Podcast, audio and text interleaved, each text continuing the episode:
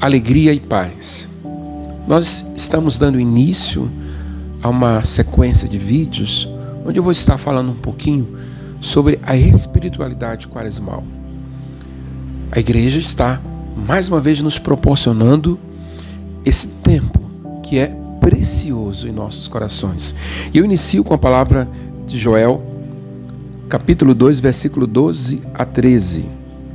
Por isso, agora ainda, oráculo do Senhor, voltai a mim de todo o vosso coração com jejuns, lágrimas e gemidos de luto.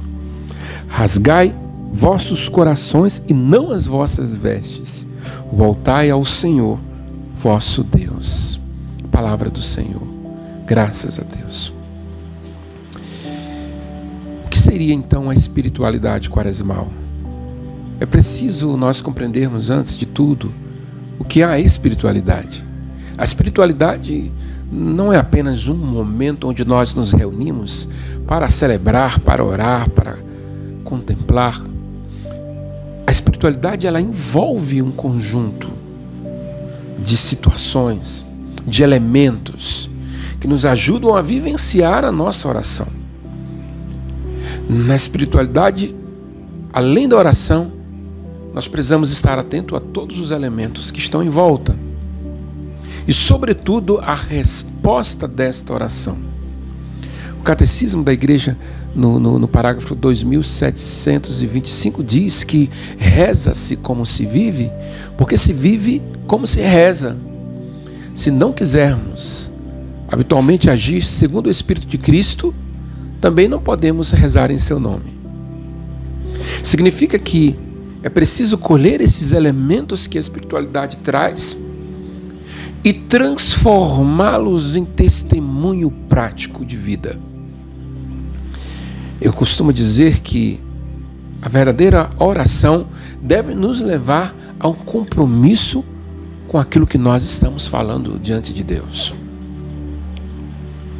Nós estamos no tempo da Quaresma, que iniciou na quarta-feira de cinzas, e vamos percorrer fazendo uma memória dos 40 dias do dilúvio.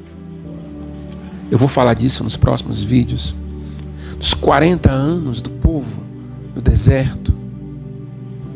Dos 40 dias em que Jesus foi levado pelo Espírito ao deserto para ser tentado pelo diabo e supera e vence as tentações. Tempo de conversão. É tempo de rasgar o coração. É tempo de concretizar a nossa fé. É tempo de caminhar. É tempo de adentrar o deserto, de fazer um caminho de volta interior. Como diz Jesus, entra no teu quarto. Significa olha para dentro de ti, contempla a tua história e permite ter este encontro comigo. Vamos trilhar juntos este caminho, vivenciando, sobretudo, com aquilo que a igreja nos propõe. É tempo de oração, de jejum e de esmola. E que esse tripé, esses gestos, possam nos levar a uma verdadeira intimidade, a uma verdadeira conversão que o Senhor nos abençoe.